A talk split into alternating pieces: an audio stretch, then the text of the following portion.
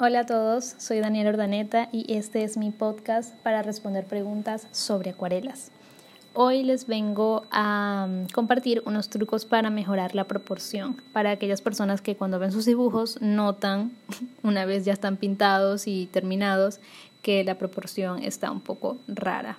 Y bueno, quizás un ojo te quede más alto que otro y o las manos una más grande que la otra, en fin. Eh, ese problema es muy común cuando eh, nuestras bases del dibujo no están del todo sólidas. Así que si estás empezando a dibujar, esto te va a ayudar muchísimo. Eh, antes de aplicar las acuarelas, una acuarela pocas veces va a estar bien hecha si el dibujo o el boceto de base tiene errores. eso es, siempre digo que no hay reglas o que no hay leyes, pero yo creo que esta sí es una, una de esas.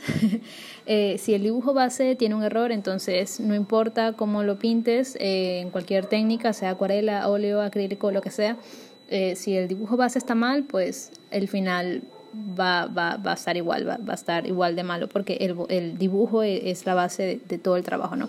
Entonces, si tienes este problema y estás comenzando, em, lo primero que debes hacer es empezar a hacer el dibujo en un papel o en el soporte eh, que tengas eh, a una altura em, a una altura a la altura de tus ojos.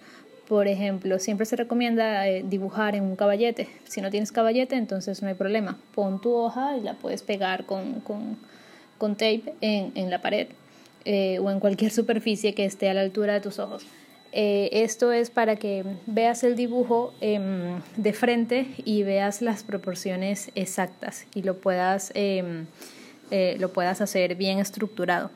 ¿Qué pasa cuando dibujamos en la mesa? Que bueno, la, la vista tiene una inclinación y empezamos a dibujar eh, em, como vamos observando el espacio y bueno, la perspectiva es completamente distinta. Entonces, el dibujo siempre hazlo teniendo la hoja a la altura de tus ojos en una superficie plana y eh, luego cuando empieces a aplicar los colores o la acuarela en este caso, obviamente te vas a la mesa para que no chorree toda el agua. esto es básico, yo tengo un video sobre esto. Em, eh, yo creo que si, si, me estás escuchando y recibes mis correos, eh, si te, te, registraste en mi página web o descargaste la primera hoja de trucos y te llegan mis correos, em, en uno de ellos está un video donde explico cómo mm, mejorar el pulso tembloroso y en ese mismo video explico este ejercicio. Eh, es súper importante que lo tomes en cuenta para que así el dibujo no se vea raro y, y puedas mejorar tu proporción. Hay muchísimos trucos más, pero te los puedo dar más adelante. Yo creo que con esto es suficiente para poder empezar. Y si tienes alguna otra pregunta, eh, no dudes en enviarla a mi correo electrónico info